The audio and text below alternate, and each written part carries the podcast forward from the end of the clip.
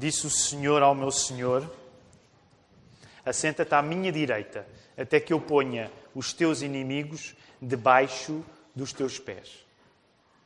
O Senhor enviará de Sião o cetro do seu poder, dizendo: Domina entre os teus inimigos. Apresentar-se-á voluntariamente o teu povo no dia do teu poder, com santos ornamentos, como o orvalho emergindo da aurora, serão os teus jovens. O Senhor jurou e não se arrependerá. Tu és sacerdote para sempre, segundo a ordem de Melquisedeque. O Senhor à tua direita, no dia da sua ira, esmagará os reis.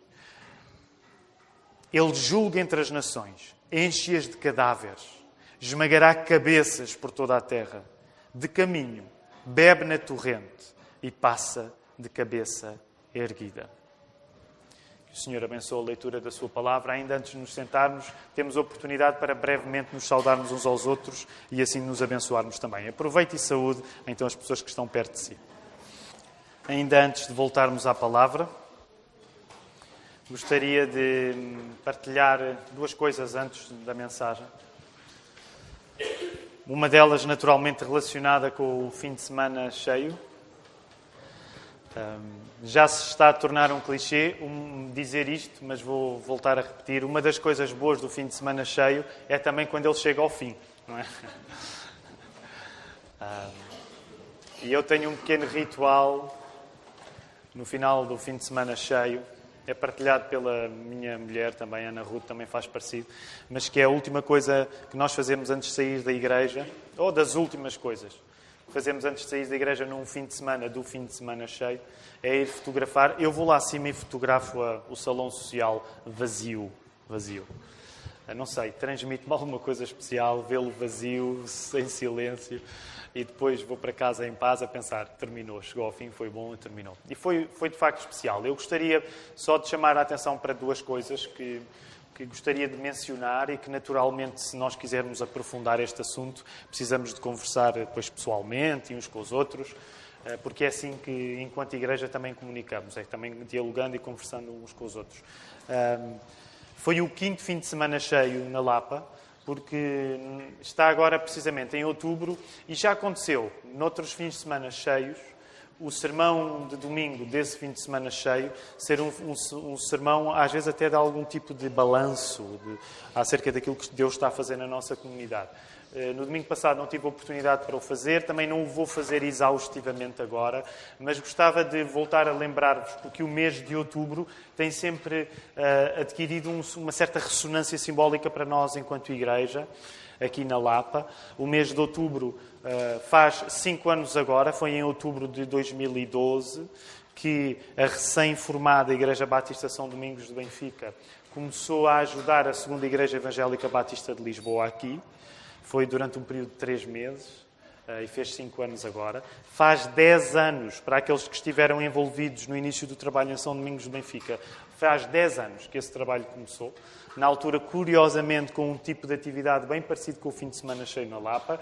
Foi uma palestra que houve entre o, o Timóteo Cavaco, na altura eh, secretário-geral da Sociedade Bíblica, com o Pedro Mexia, um escritor, crítico literário, uma pessoa conhecida em Portugal. Foi a primeira atividade.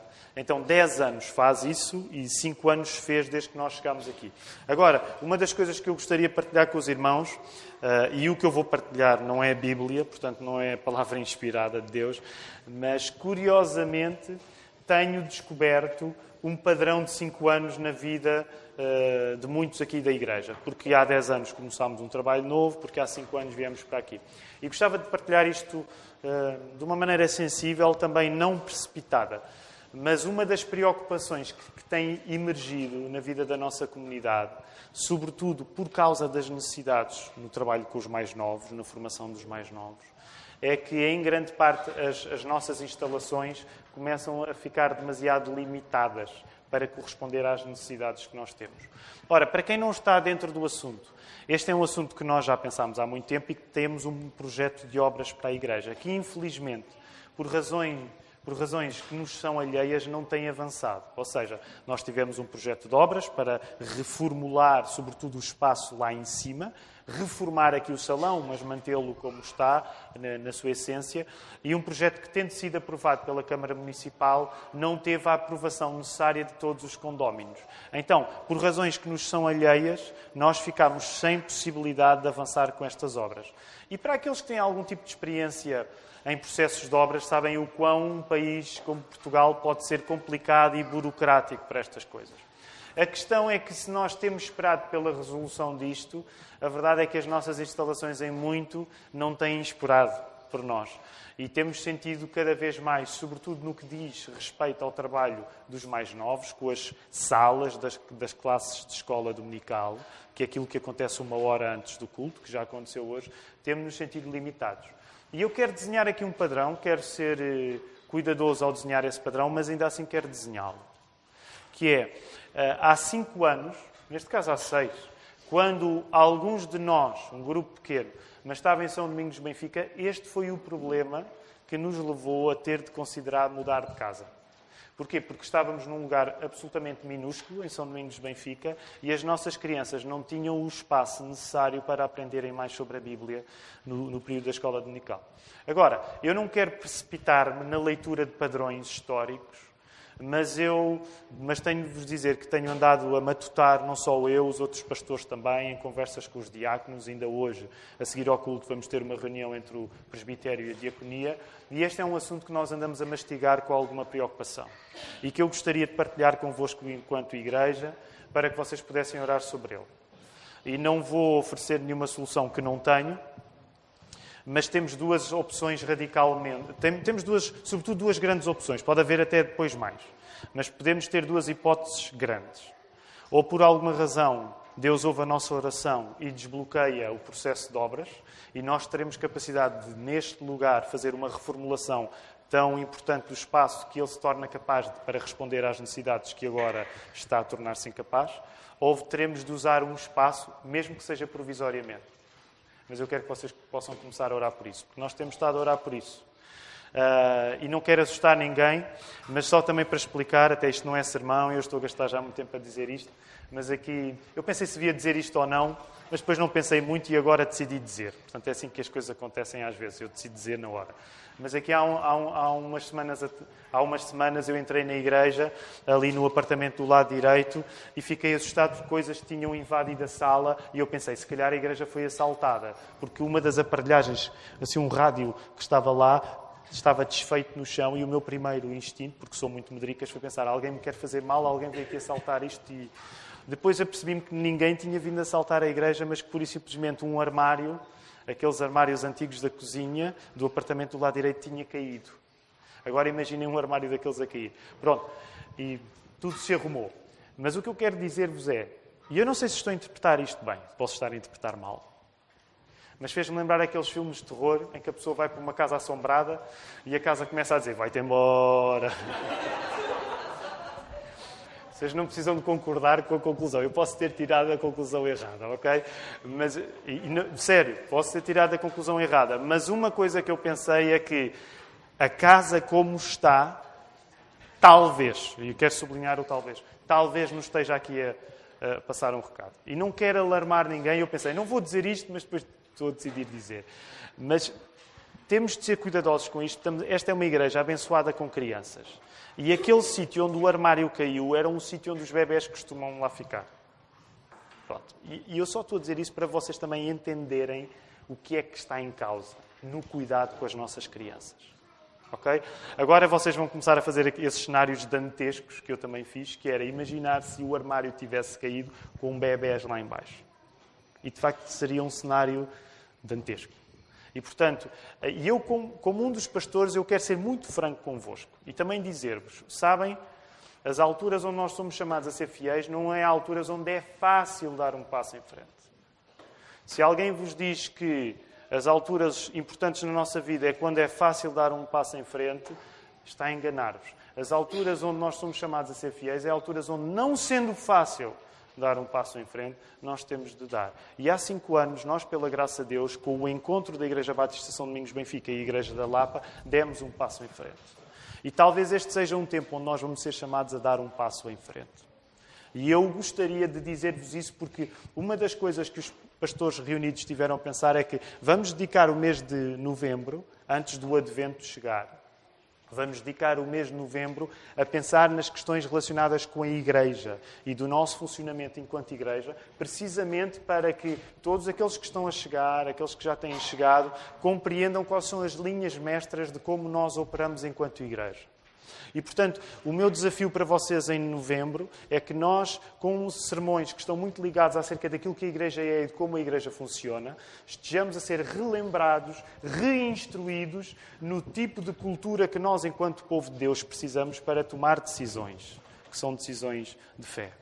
E quero só uma segunda nota, antes de irmos até ao sermão, dizer-vos: isso vê-se fundamentalmente numa coisa que cada vez mais está a tornar importante para nós enquanto igreja, que é Pertencer à Igreja é servir a Igreja.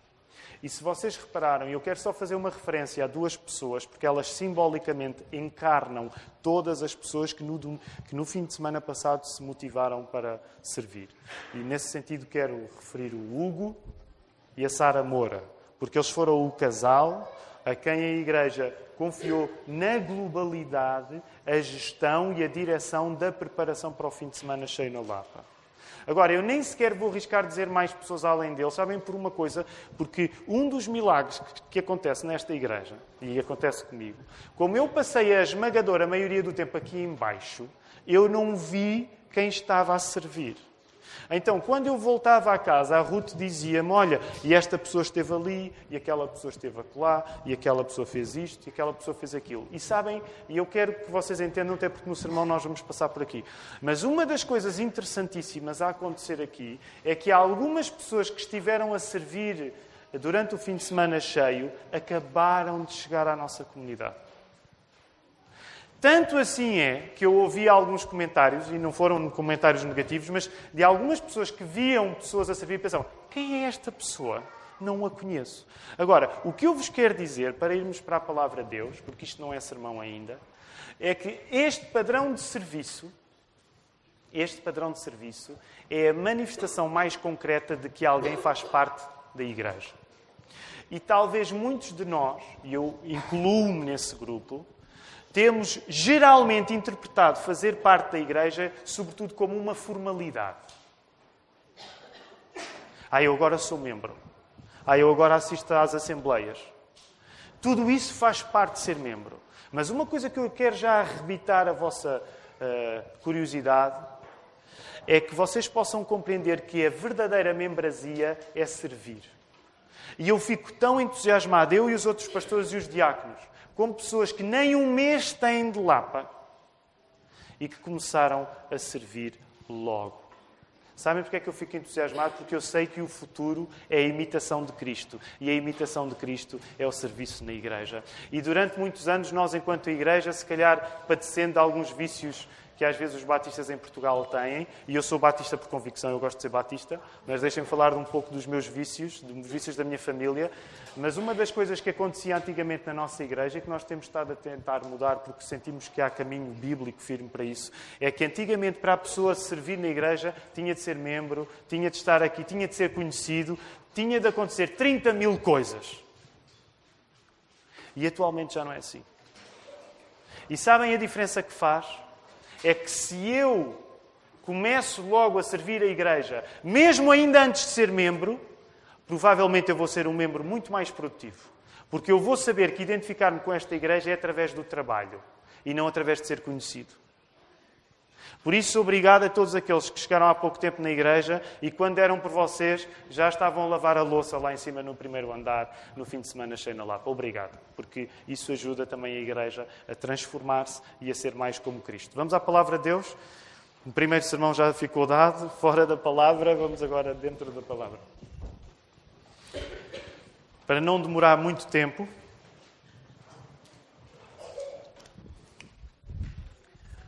Voltem, por favor, a sentirem-se confortáveis com o texto que leram, Salmo 110. e eu gostava que pudéssemos, por uma questão de navegação, dizer-vos alguns dos pontos importantes para compreendermos o texto, no Salmo 110, certo? Portanto, olhem para o Salmo 110, não são muitos versos, são sete versos. Uh, e três coisas eu quero chamar a vossa atenção para, para a nossa navegação neste salmo ser sinalizada. Primeira coisa, olhem para o verso 1, por favor. Quantos senhores encontram aí no verso 1? Muito bem. Primeira referência. Há dois senhores no verso 1. O facto de haver dois senhores no verso 1 vai ser importante para a nossa compreensão do Salmo 110. Portanto, tomem a vossa nota mental, escrevam, façam como entenderem. Há dois senhores no verso 1 do Salmo 110, isso é importante. Um segundo aspecto, do verso 1 ao verso 3, fala sobretudo de um rei. Do verso 1 ao verso 3, fala sobretudo de um rei. Do verso 4 ao verso 7, fala sobretudo de um sacerdote. Então, verso 1 até ao verso 3 fala-se de um rei, verso 4 até ao verso 7 fala-se de um sacerdote. E esta é, é, é a segunda sinalização que eu quero indicar para navegarmos no Salmo 110. Terceira sinalização. Há uma pessoa neste Salmo 110 que, sendo o segundo Senhor do verso 1, é simultaneamente rei e sacerdote. Então, primeira nota de sinalização é que há dois senhores mencionados no verso 1. Segunda nota de sinalização é que do verso 1 ao verso 3 há um rei e do verso 4 ao 7 há um sacerdote. E a terceira nota de sinalização é que há uma pessoa que, sendo o segundo senhor do verso 1, é simultaneamente o rei, do verso 1 ao verso 3, e o sacerdote do verso 4 ao verso 7. Agora, a pergunta que se impõe: imaginem lá quem é esta pessoa. Quando eu digo pergunta que se impõe, é partindo do princípio que a resposta é pronta e simples. Imaginem lá quem é esta pessoa. Jesus Cristo. Deus não é errado, mas Deus é aquilo que a gente diz quando está mais inseguro, ok?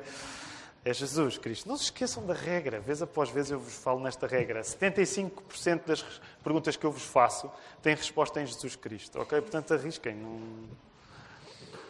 Agora, também outra coisa que tem sido repetida nesta série de sermões acerca dos Salmos é que Jesus é a melhor maneira de os ler.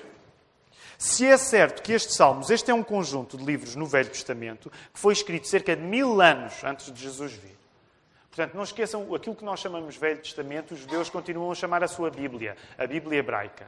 Acontece que este livro dos Salmos é a maneira como os judeus louvam. Ainda hoje, se vocês forem assistir a um culto na sinagoga, o que vocês vão encontrar é também o canto dos salmos, a recitação dos salmos, como os cristãos continuam a fazer. Como se vocês repararem em todos os cultos, pelo menos um salmo é lido. Nós temos sempre uma leitura do Velho Testamento, geralmente um salmo e pode ser outro texto que é aquele do sermão, e depois temos leituras do Novo Testamento também. Mas o salmo, o livro dos salmos, também pode ser chamado o saltério, se é verdade que ele foi escrito mil anos antes de Jesus vir, os cristãos acreditam que a maneira certa, a maneira mais completa de compreender os Salmos, com todo o respeito que nós temos pelos judeus que permanecem no judaísmo, mas nós acreditamos que a maneira mais completa de nós entendermos os Salmos é lendo os Salmos à luz de Jesus. Nós acreditamos que tudo aquilo que os Salmos inspiram em nós é concretizado completamente em Jesus Cristo. Logo, o nosso propósito nesta série de mensagens que chamamos Oficina de Oração, que é um, uma série de mensagens nos Salmos, teremos mais este domingo e mais o próximo, e aí concluiremos, se Deus quiser, este estudo dos Salmos. O nosso propósito nesta série tem, ser, tem sido ter nestes Salmos um exemplo de oração.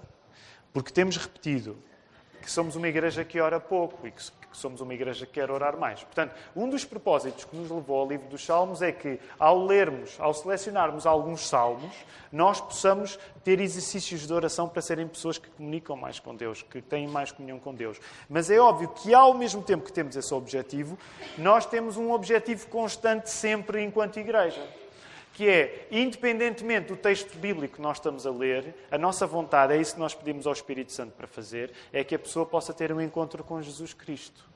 Portanto, nesta manhã, estes dois objetivos estão em cima da mesa para nós. Por um lado, que nós tenhamos exercícios de oração, por outro lado, que nós nos possamos encontrar com Jesus Cristo. Porquê? Porque nós acreditamos que se tu vais ler os Salmos, a maneira certa de ler os Salmos é entender que Jesus está lá. Nós acreditamos que a maneira certa de tu leres os Salmos é entender que Jesus Cristo está lá. Quero só partilhar algum contexto sobre este salmo em particular para podermos avançar. Uh, Deixem-me fazer uma pergunta. E eu sei que uh, durante o sermão as perguntas têm de ser cuidadosas porque o objetivo não é tanto que de repente as pessoas na congregação comecem a falar muito, até porque isso tornar-se-ia desorganizado, mas sintam-se à vontade, eu vou fazer uma pergunta, portanto sintam-se à vontade para tentar responder. Qual, qual é o texto que vocês acham que o Salmo, que o, Salmo, que, que o Novo Testamento eh, mais refere? Qual é o texto do Velho Testamento que vocês acham que é mais referido no, no Novo? Pronto, essa era óbvia, eu sabia que isto ia resultar mal, mas é exatamente. Ok, tendo em conta, até porque provavelmente eu não faria esta pergunta se o Salmo 110 de facto não fosse.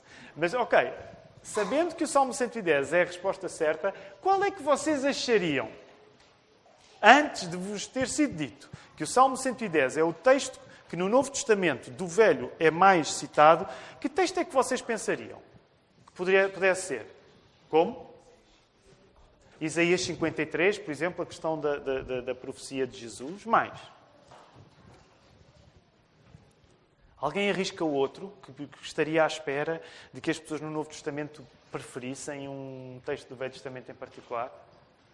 Por exemplo, para muitos de nós, para alguns de nós, o Salmo 23 é um dos textos preferidos. É? Se calhar podíamos estar à espera que os crentes, na altura de Jesus, citassem muito o Salmo 23, o Senhor é meu pastor e nada me faltará. Mas, curiosamente, o Salmo, o Salmo e o texto do Velho Testamento, que é mais citado no Novo, é precisamente, como o irmão Sérgio disse com razão, o Salmo 110. O que logo aí nos deve fazer entender uma coisa. Se o Salmo 110 é o texto mais usado no Novo Testamento que vem do Velho, provavelmente as coisas que estão aqui a ser ditas são muito importantes. Pensem nisto. Se os cristãos continuaram a pregar o Velho Testamento para falar de Jesus, pensem nisto. Se os cristãos continuaram a pregar o Velho Testamento, a Bíblia hebraica, para falar de Jesus, e se citam tanto o Salmo 110, é porque provavelmente isso significa que o Salmo 110 é dos melhores textos para se apresentar quem Jesus é. E, e reflitam um pouco sobre isto. Se os cristãos pregavam a Bíblia hebraica, o Velho Testamento, como começou logo a acontecer em Atos 2, quando Pedro pegou logo no texto em Joel, para falar de Jesus, mas se o texto que mais vezes foi citado é o Salmo 110, é porque aquilo que o Salmo 110 diz é, é dos textos mais importantes para tu perceberes quem Jesus é. Sabem? Reparem nesta curiosidade. Não é uma curiosidade. O próprio Senhor Jesus usou o Salmo 110 para se apresentar a Ele próprio. Não precisam de ir até lá, mas em Marcos 12, 36, o Senhor Jesus vai falar neste salmo para se apresentar a Ele próprio. Agora, vale a pena perguntar, porquê? O que é que este Salmo 110 tem de especial? E eu quero só dar-vos uns segundos. Voltem a olhar para ele e façam assim aquelas leituras diagonais, rápidas, mas voltem a, a ler o Salmo. Agora, sabendo que este é o texto do Velho Testamento mais citado no Novo. Voltem a ler brevemente o Salmo, por favor.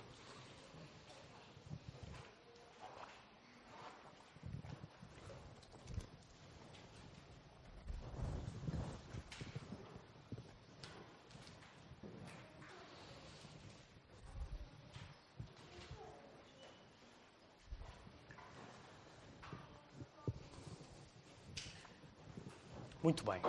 Deixem-me partilhar convosco uma das coisas que os judeus percebiam quando liam este salmo.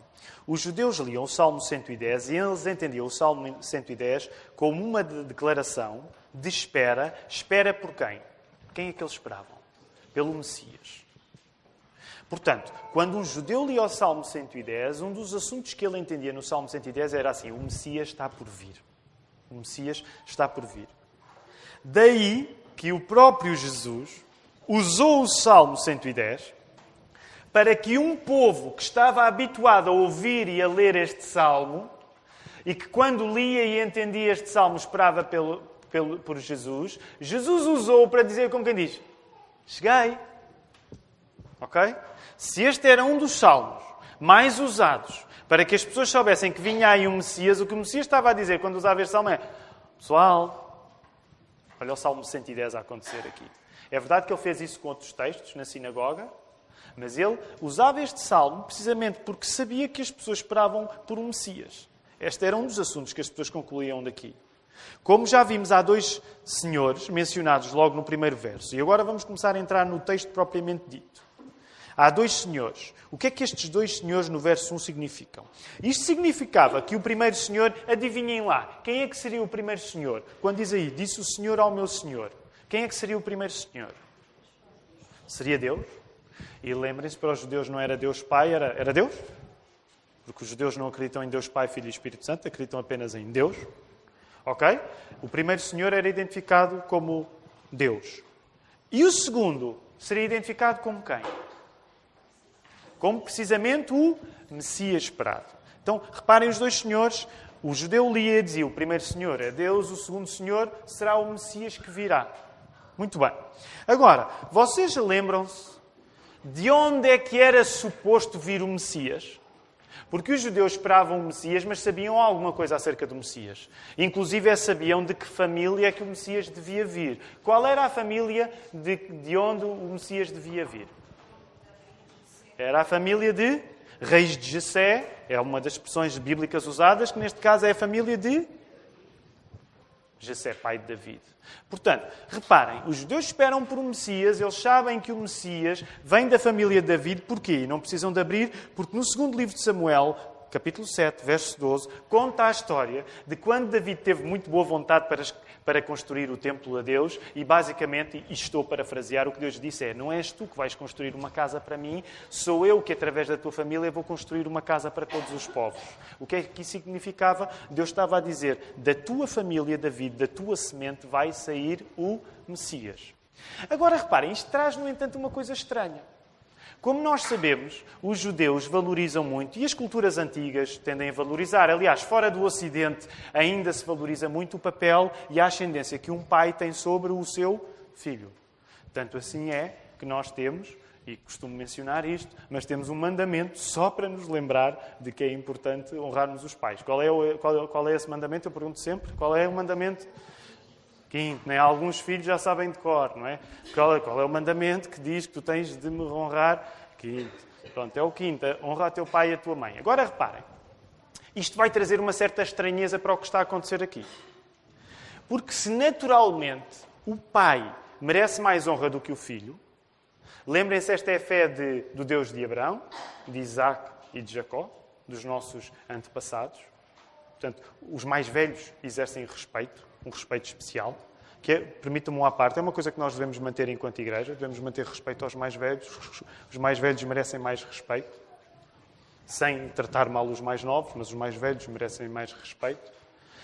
Isto queria, trazia uma coisa estranha, que é, se David, que ainda por cima David é o, é o rei querido dos judeus, não é? Uh, à falta de melhor analogia, David, de certa maneira, qual é o rei mais querido para nós, portugueses? É possível falar num rei mais querido para nós, portugueses? Nosso, naturalmente. Então, aqueles que são mais dentro da história, como Adelaide, sabem, serão a preferência do Dom João IV, mas para os outros mais ignorantes que Adelaide, nos quais eu me incluo, porque eu não me lembro agora sequer quem é que era Dom João IV, provável. Nem sei se existiu. Se calhar é da restauração, pronto. Ok, pronto. Para aqueles que são mais cultos, sigam a Adelaide, Dom João IV. Mas para os outros mais embrutecidos como eu, geralmente qual é o rei que nós pensamos em, a nível de orgulho patriótico? Bem, ok, não há consenso. Má, má ilustração má ilustração. Eu sou mais bruto que vocês todos, eu penso em Dom Afonso Henriques, ok? É aquele em que eu penso, ele está lá com a espada em Guimarães, eu penso, foi este. Eh, pronto. Ok, nós não temos consenso, não joga bem esta comparação que eu ia fazer. Ok, mas para os judeus, ao contrário de nós portugueses que não temos consenso entre reis, para os judeus, o rei do coração, acreditem, era David. Agora, a coisa estranha é esta. O Messias vem da raiz de David. Como é que o Messias, sendo filho, sendo descendente de David, tem uma importância tal que David, quando fala nele, trata-o como? Senhor. Agora, eu sei que quando nós lemos os Salmos, nós não estamos nem aí para o contexto histórico, isto passa-nos ao lado. Mas este era um dos mistérios que o Salmo 110 trazia. Como é que David, que se acreditava que era o autor deste salmo, o próprio Jesus acredita que é David, o autor deste salmo, como é que David, que é pai deste Messias, pode, ao falar do Messias, do mais que neto, tratá-lo com um respeito tal que ele é chamado por Senhor pelo ascendente? Isto não fazia muito sentido. Agora, eu sei que quando nós lemos isto de raspão, isto passa-nos ao lado. Mas não fazia sentido que este pai David fosse tratar alguém que ia ser da sua família por senhor. O que é que isto quer dizer? E vamos tentar tirar algumas conclusões disto. Este facto curioso deve conduzir-nos a pelo menos dois lugares. Primeiro lugar, Jesus, quando usa este Salmo 110, está a confirmar aquilo que os judeus já esperavam, que era que o Messias vinha mesmo da família de David. Jesus estava a confirmar isto. Portanto, é suposto que vocês esperem que Jesus seja da família, que Messias seja da família de David. Segunda coisa, vindo o Messias da família de David, este Messias era, no entanto, mais importante que o seu pai. Estão a seguir comigo? Já ficou muito complicado? Já me perderam? Estão a seguir comigo? Segunda coisa que Jesus quer dizer é que se David é importante, é importante ao ponto de que Deus fez um pacto com ele para que o Messias viesse da sua família. No entanto, vocês, judeus, e agora aplicando para todos nós, vocês têm de entender uma coisa. Apesar de ele ser filho, este filho de David é mais importante que o pai David. Estão comigo? Este filho de David é mais importante que o pai David. E não esqueçam o grande amor que os judeus têm por David. Não esqueçam o grande amor que os judeus têm por David. A importância que este Messias, do Salmo 110, este segundo Senhor do verso 1, a importância que este Messias atinge não é uma importância qualquer. Primeiro lugar, olhem o verso 1, não é?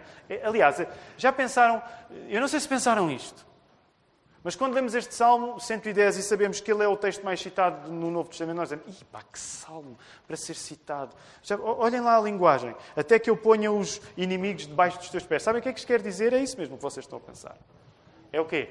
É ter, fazer tapete nos inimigos. Olhem lá esta expressão tão bonita. Eu sei bonita não será. Olhem o verso 5.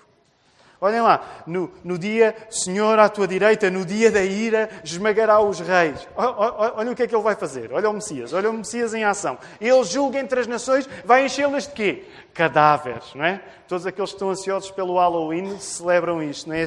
Cheia de cadáveres. Vai esmagar cabeças por toda a terra. Nós podemos pensar, este é o texto do Velho Testamento mais citado no Novo. Eu gostaria, eu preferia o Salmo 20, 23. É um salmo mais simpático. Este é o texto mais citado. O que é que isto quer dizer acerca do Messias? É que os inimigos são feitos tapete debaixo dos seus pés e o domínio do seu poder vai dilatar-se, como confirma aí o cetro. Sabem o que é que é o cetro? Aquela coisa que os reis usam e usavam para apontar geralmente. E quando um rei estica a mão com um cetro, ele está a exercer uma posição de ordem de autoridade. Outra maneira, por exemplo, mais recente, pensarmos na monarquia britânica, não é? Quando alguém é feito Sir, geralmente a rainha o que é que faz? Não é com o cetro, mas é com a espada, não é? É uma espécie de batismo pela espada. Não é bem batismo, mas ficam com a ideia. O que é que isto significa? O Messias será como um rei, estes elementos de poder. Um Messias que enche as coisas de cadáveres. Um Messias que esmaga cabeças. Nós vamos dizer, espera aí, que tipo de Messias é este? Deixa-me dizer que tipo de Messias é este. É um Messias que é rei e que manda mais do que tu julgas. Não há ninguém que vá ter mais poder do que este Messias. Não há ninguém que vai ter mais, mais poder que este rei. Se quisermos colocar as coisas desta maneira, podemos dizer que rei é pouco para descrever o que este Messias será. Rei é pouco, porque o poder dele vai ser muito maior do que tu julgas. Ele é filho de David. David era rei, mas este é rei de uma maneira que David nunca vai poder ser rei. Nunca foi rei. Isto, rei é pouco para descrever a importância deste Messias. Segunda coisa, por outro lado, o Messias vai ser um sacerdote segundo a ordem de Melquisedeque. Vejam aí o verso 4. E eu sei que o sermão vai longo, mas deixa-me só fazer aqui algum contexto para quem é Melquisedeque. Bem, deixem-me dizer, Melquisedeque é um bom nome também para vocês darem aos vossos filhos, eu já conheci um. Uh, Melquisedeque. E que era abreviado para Melqui. Uh, mas deixem-me dizer, quem é Melquisedeque? Alguém se lembra? Melquisedeque é um rei que é sacerdote, que é mencionado em Gênesis 14, versos 8 a 20, e nessa altura ele oferece um sacrifício a Deus. Lembram-se o que é que ele ofereceu? Qual foi o sacrifício a Deus? Alguém se lembra? Este é, este é nível muito intenso, muito puxado. Lembra-se o que é que o Melquisedeque ofereceu? Eu também só me lembro porque tive de estudar este sermão, ok? Eu não me lembrava de memória. Mas sabem o que é que ele ofereceu a Deus? E com esse sacrifício abençoou Abraão. Curiosamente, ele ofereceu pão e, adivinhem lá, pão e... Os cristãos devem pensar, quando pensam em pão, devem pensar logo numa segunda coisa a seguir, ok? Vinho, exatamente. É curioso isto. Okay? Pão e vinho. Melquisedeque ofereceu pão e vinho como sacrifício a Deus e com isto abençoou Abraão. Agora, eu não vou falar muito de Melquisedeque, mas Melquisedeque é uma personagem misteriosa. Sabem porquê? Porque este sacerdote, que era o rei de Salém, e daí acredita-se o rei de Jerusalém. E agora, sabem, agora dava um, uma, uma conferência muito interessante só sobre os reis de Jerusalém que são mencionados antes ainda dos judeus chegarem lá que era um tipo de rei especial, que é rei e sacerdote ao mesmo tempo. Agora, isto é um pouco misterioso, e agora uso a palavra misterioso para enfatizar aquilo que não se entende, porque este rei sacerdote é sacerdote antes de Deus eh, ter começado a criar um povo a partir da descendência de Abraão. Portanto, reparem, deixem-me deixem ler a frase bem, porque esta, esta frase agora é importante. Onde é que ela está? Era bom eu saber. Onde é que eu deixei a frase? Este Melquisedeque, eu depois vou, vou, vou achá-la. Este Melquisedeque é sacerdote antes de os judeus serem um povo com sacerdotes. E este Melquisedeque é rei antes dos judeus terem rei. Porque ele está a abençoar com este sacrifício Abraão. Aliás, nesta altura é só Abraão, não é Abraão ainda. O que significa que ele aparece na Bíblia e há muitas discussões acerca de quem Melquisedeque seria. Aliás, quando vão ao Salmo 110, vocês não imaginam o tipo de discussões que se tem só a discutir qual é o papel de Melquisedeque aqui, que não é o nosso objetivo neste sermão. Mas este Melquisedeque é uma personagem misteriosa por isso, porque ele foi rei antes dos judeus terem rei e ele foi sacerdote antes dos judeus terem sacerdotes. Agora reparem o impacto que isto tem quando Jesus está a dizer que o Salmo 110 é acerca dele e que ele vai ser sacerdote na ordem de Melquisedeque. O que isto quer dizer é que sacerdote é pouco para aquilo que Jesus vai ser. Rei é pouco para explicar aquilo que Jesus vai ser.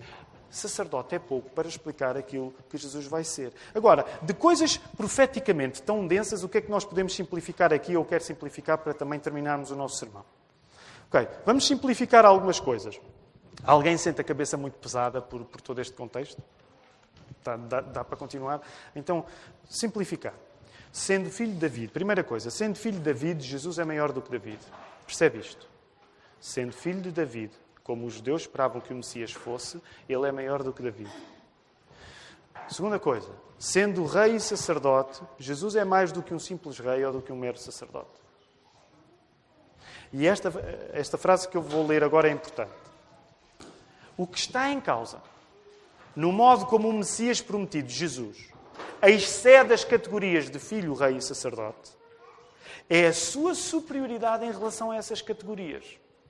O que está em causa no facto de Jesus ser filho, mas ser além de filho, o que está em causa no facto de Jesus ser rei, mas ser além de rei, o que está em causa no facto de Jesus ser sacerdote, mas ser além de sacerdote, é que ele reunindo todas essas condições, ele vai além dela, delas. Sabem o que é que está em causa? Uma coisa que os judeus não percebiam e que os cristãos acreditam. Ainda hoje os judeus não percebem e não aceitam e os judeus acreditam. Sabem o que é que está em causa? É que se Jesus é filho, ele é mais do que filho. Se Jesus é rei, ele é mais do que rei. Se Jesus é sacerdote, ele é mais do que sacerdote. Isso significa que Jesus é Deus. Jesus é mais do que estas coisas que já eram importantes. Ser filho da vida, acreditem, era importante. Ser sacerdote, acreditem, era importante. Ser rei, acreditem, era importante. Só que Jesus inclui estas coisas todas e o que na prática significa é que Jesus está além delas, porque Ele é Deus. Daí não ser estranho que Jesus possa falar na posição de alguém que é colocado à direita do Pai. O que é que diz o verso 1? Senta-te à minha direita. O que é que os cristãos acreditam que dizem no Credo dos Apóstolos? Onde é que Jesus está agora? Ele não está no teu coração. Ele está no teu coração através do Espírito Santo, se tu quiseres continuar a usar essa linguagem, ok? Podes continuar. Mas onde é que Jesus está agora? Está sentado à direita do Pai. Vocês percebem porque é que isto é chocante para um judeu? Porque um judeu não acredita que Deus possa ser Deus em três pessoas. Sabem quem é que acredita nisto? Que Deus possa ser Deus em três pessoas? Só os cristãos acreditam. E o que Jesus estava a dizer é que, olha, pessoal, eu estou parafrasear. Eu sou mais do que rei, eu sou mais do que sacerdote, eu sou mais do que filho de Davi. Eu sou esta pessoa que vai ser colocada à direita de Deus. Vocês percebem como é que isso chocava, escandalizava? Isso era uma blasfémia para os judeus. Que alguém tivesse a coragem de se colocar nessa posição. Daí não é estranho que ele possa ser mais real que o autor real, David. David foi rei, mas este tipo de rei de Jesus é rei acima do rei David. E todos os inimigos entendam a linguagem violenta deste salmo. A ideia não é, não se concentrem tanto nos cadáveres e nas cabeças quebradas. Há muitos de vocês que gostam de se concentrar nisso. Eu gosto, gosto destes textos onde há cabeças quebradas e cadáveres, parece-me ótimo. Mas o que é importante, o que é importante vocês compreenderem nesse texto, é que o que está ali a ser dito é que o poder dele é um poder que não se pode comparar com qualquer outro poder de alguma pessoa que tenha existido na história. Tu não podes comparar o poder que Jesus vai ter com um rei. Alexandre o Grande, Bo, uh, Napoleão. Pensa nos maiores, nos César. Pensa em tudo isso. O poder de Deus, o poder de Deus manifestado em Jesus é muito maior do que isto. Daí não ser estranho que ele possa ser um sacerdote e, curiosamente, qual era a tribo que dava origem a sacerdotes? Era a tribo de Judá. Era a tribo de Levi. Já pensaram nisto? Um sacerdote da tribo de Levi, da, da, da, tribo de Judá, isso não faz sentido. E, no entanto, ele é o leão da tribo de Judá. Ele é sacerdote acima da tribo dos sacerdotes. Quero partilhar três conclusões que Calvino, quando lê este texto, partilha. E com isso vou terminar com os exercícios de oração. Primeira conclusão, Calvino tirava daqui. E vou dizer uma linguagem que Calvino era mais cuidadoso com a linguagem do que eu. Mas a primeira, primeira conclusão, Jesus é muito maior do que tu julgas. Simplificando, Jesus é muito maior do que tu julgas. Ele é rei, ele é sacerdote, ele é Deus. É muito maior do que tu julgas. Segunda conclusão, o reino de Deus é muito maior do que tu julgas. E sabem como é que nós encontramos aí? Precisamente quando fala aí em Sião, na cidade. O que é que é Sião? Como nós sabemos, é possível dizer Sião, é, é possível dizer Salem, é possível dizer o quê? Jerusalém, novos céus e nova terra. O que está aí a acontecer é que o poder que vem de Sião não é só para governar os judeus, meus queridos. É para governar o mundo inteiro. Olhem o verso 2. O domínio dos inimigos não é para assinalar a suposta agressividade do Messias. É para dizer: olha, isto não é só para os judeus, isto é para o mundo inteiro. Logo, uma das coisas que Calvino entendia neste texto é que Jesus é maior do que tu julgas e o reino de Jesus é maior do que tu julgas. Isto não é só uma religião ali para o Médio Oriente. Isto é a religião universal. Terceira coisa que Calvino percebia: quem reconhece Cristo como sacerdote torna-se também um quê? Um sacerdote. O que é que nós gostamos de dizer de peito feito nos 500 anos da Reforma? Falar no sacerdócio universal de todos os crentes. Porque quem reconhece Cristo como sumo sacerdote é também um sacerdote. Reconhecer Cristo como Deus é ter acesso ao Deus que o enviou. E eu não quero levar muito tempo aqui, mas se tu não reconheces Cristo como Deus, tu não podes conhecer o Deus que o enviou. E eu sei que é politicamente incorreto dizer isto, mas o que nós acreditamos é que se tu não conheces Jesus Cristo como Deus, tu não conheces Deus. Tu tens de aceitar esta extraordinária reclamação que Jesus faz acerca de si próprio. Tu tens de aceitar esta coisa extraordinária que não deves aceitar em mais ninguém, mas que é que percebes que quando Jesus está a dizer, olha, eu sou rei, eu sou sacerdote, eu sou filho de Davi, o que ele está a dizer é, eu sou o próprio Deus. Ele morreu por causa disso.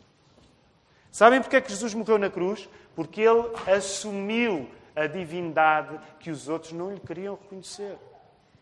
Lembram-se porque é que ele morreu? Quando lhe perguntaram, ele deu a entender que sim, e o que é que disseram as autoridades? Do Sinédrio nessa altura. O que é que as autoridades disseram? Texto da Páscoa. Quando as autoridades do Sinédrio entenderam que Jesus estava a concordar com a ideia que sim, que ele era Deus, o que é que eles disseram? Não precisamos de Mais nada. O caso está fechado. Esta pessoa está a dizer que é Deus, é cruz já com ele. O caso ficou fechado. Porque Jesus estava a reclamar isso para si. Reconhecer Cristo como Deus é ter acesso ao Deus que o enviou. Não reconhecer Cristo como Deus pode dar para uma multiforme capacidade de viveres religião. Mas tu não conheces o Deus que o enviou. Não tens acesso a Deus Pai se não aceitares Deus Filho. Quero terminar sugerindo três exercícios de oração. Tem sido um dos nossos objetivos ter sempre exercícios de oração. Vamos tentar converter isto em exercícios de oração. Ok, primeiro exercício de oração. Pede a Deus, em oração, que aumente a tua compreensão acerca de quem Jesus é. Não precisam de responder. Se forem como eu, a vossa resposta eh, provavelmente não é assim tão boa. Mas quanto tempo é que tu dedicas em oração a pedir a Deus: Deus, ajuda-me a, a entender melhor, a sentir melhor, a viver melhor a grandeza de quem Jesus é? Se tu fores como eu, a tua tendência é pegares em Jesus e colocares Jesus a fazer as coisas que tu já sentes e que tu já queres. Ó oh Deus, dá-me isto, ó oh Deus, dá-me aquilo, ó oh Deus, livra-me disto, ó Deus, livra-me daquilo, ó Deus, ó Deus, ó Deus, ó Deus, mas tu estás a usar Deus para ti próprio. Ora, o que eu te estou a sugerir é que tu, em oração, possas fazer uma coisa contrária.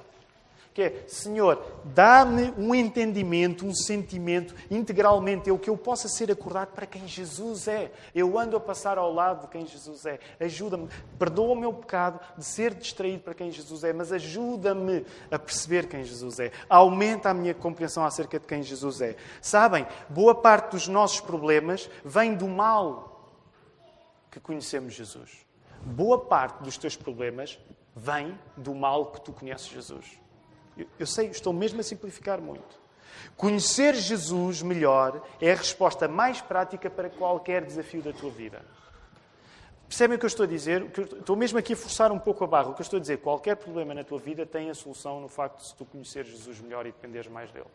Ah, mas é um problema económico. Se, se tu conheceres Jesus melhor, a solução é essa. Ah, mas é um problema eh, familiar. Se tu conheceres Jesus melhor, tu vais ter solução. E vocês podem dizer, mas que grande simplificação. É mesmo. É mesmo. Conhecer Jesus melhor é a resposta mais prática para qualquer desafio na nossa vida. Segundo uh, motivo de oração. Pede a Deus em oração que te acorde para a grandeza do seu reino. Pede a Deus em oração que te acorde para a grandeza do seu reino. Quanto mais importância dás ao reino de Deus, menos importância tu vais dar a ti próprio. Nós vivemos tão concentrados em nós, sobretudo porque somos indiferentes à grandeza do reino de Deus. E deixa-me voltar a dar este exemplo que dei, falei na semana passada em relação à, à Igreja Lifeway. Lembram-se quando falei na Igreja Lifeway, lá em Federal Way, perto de Seattle, do pastor Billy Arnold? Sabem que Sabem porque, porque é que eles, enquanto igreja, dão muito a missões? Porque é que eles investem tanto em missões? Porque eles têm olhos para o facto de Deus estar a juntar um povo de todos os povos ao longo do mundo. Sabem que o segredo missionário de qualquer igreja é estar obcecado pelo reino de Deus, pela grandeza do reino de Deus. O paradoxo é que quanto mais importância tu dás ao reino de Deus, pensando menos em ti, mais provável é que tu te envolvas com esse reino. Quanto mais importância tu dás ao reino de Deus, desvalorizando a ti, mais provavelmente tu te vais envolver no reino. Sabes porque é que tu não te envolves muito no reino de Deus? Sabes porque é que não te envolves muito na expansão do reino de Deus? Porque tu não, tu não estás encantado com o facto do reino de Deus ser grande. E deixem-me colocar isto, por exemplo, pensando na questão da Europa. A Europa deu tantos missionários. Hoje há poucos missionários europeus, porque há poucos europeus impressionados pela dimensão do Reino de Deus. Eu sei que estou a simplificar muito e fazer aqui um exercício de crítica cultural e tudo. Mas sabem porque é que estamos cheios de missionários brasileiros? Cheios de missionários americanos? E agora vou fazer uma comparação que eu sei que é politicamente incorreta. Mas porque os brasileiros estão mais obcecados pela grandeza do Reino de Deus que os europeus, que os portugueses. Ah, Tiago, estás a ser injusto.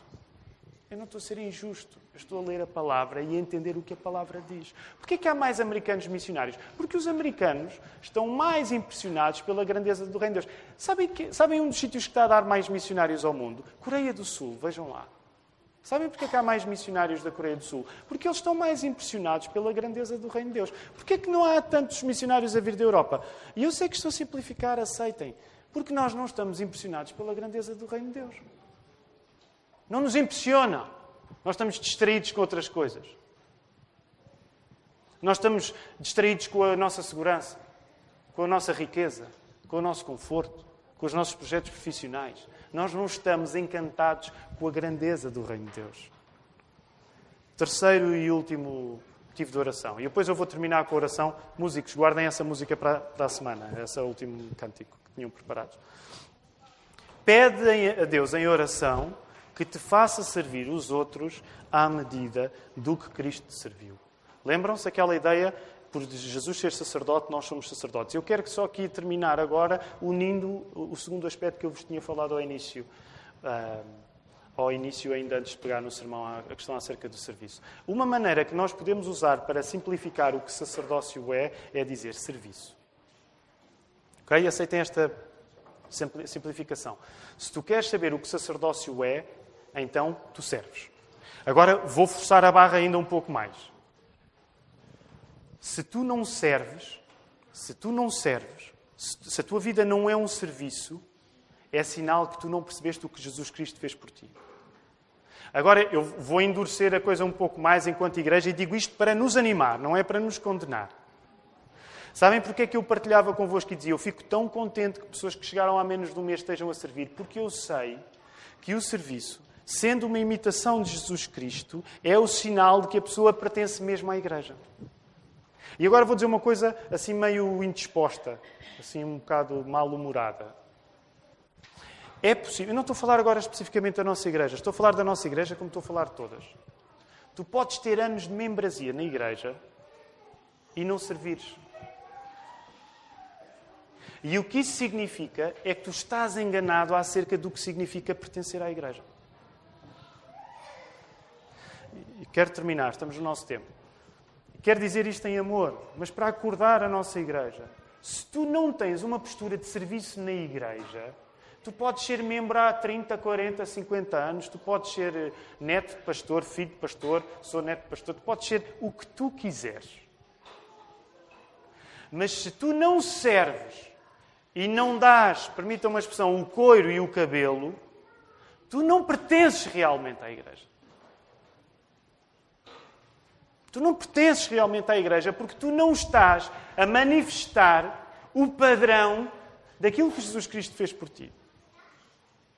E por isso mesmo, ao dizer isto, gostaria de abrir o nosso apetite e aqui concluir. O que nós precisamos, enquanto igreja, é de entender qual é o tipo de pertença à igreja que reflete o facto de eu estar impressionado pela grandeza do Reino de Deus e saudar a importância do Reino de Deus servindo os outros. Se tu não estás pronto para servir os outros, tu ainda não estás admirado como devias estar admirado pelo Reino de Deus. E aqui quero concluir dizendo isto. Sabem, algumas pessoas, tenho falado com algumas pessoas, algumas das pessoas que serviram mais a igreja no fim de semana cheio, e sabem uma coisa engraçada é esta. Vem-me dizer, vem-me falar na dureza, porque é duro servir a igreja. Sabem quando é que pessoas numa igreja como a nossa, que julga que é melhor que as outras, não, não julga, sou eu que julgo mas sabem que numa igreja como a nossa, sabem quando é que nós nos zangamos uns com os outros? Precisamente quando temos que começar a ser a igreja e como temos, temos que começar a servir e alguém tem de assumir responsabilidades. E como nós não temos uma boa cultura de serviço, nós zangamos uns com os outros quando temos que começar a fazer alguma coisa, o que é só sinal da nossa imaturidade espiritual. Então, sempre que há um fim de semana cheio, eu sei, é sempre assim, eu vou saber das histórias daquilo que não correu bem. Agora, deixa... sabem qual tem sido a minha palavra de ânimo para as pessoas que estão a passar por estes apuros? É eu dizer assim: prepara-te, que ainda vai ser pior. Porque quanto mais uma igreja imita Cristo, mais ela serve e mais ela tem de não ouvir o que as pessoas dizem ao lado, mas de seguir o exemplo de Cristo. Quanto mais impressionado tu estás por Jesus, quanto mais impressionado tu estás pela grandeza de Deus, mais tu vais servir e tu vais saber que isso significa dar de ti tudo. Dar de ti tudo. Aquilo que eu gostaria que Deus nos pudesse chamar no próximo mês ao pensarmos no nosso modelo, do tipo de cultura que nós precisamos, é, é que nós tivéssemos esta ideia. Servir é mostrar que eu entendi aquilo que Cristo fez por mim. E se eu ainda não me disponho para servir e a custar a servir, é porque eu ainda não entendi o que Jesus fez por mim. Portanto, não vejas isto como um castigo. Vê isto como uma oportunidade de tu conheceres melhor Jesus e amares mais Jesus. E quanto mais conhecer Jesus e amar Jesus, mais natural para ti vai ser servir e tomar as dores de seres útil para alguém. Graças a Deus, e quero mesmo concluir com uma nota positiva, que é uma nota de encorajamento. A nossa igreja está, acredito eu, a acordar para ser uma igreja que serve mais. Que o Senhor nos possa ajudar nisto.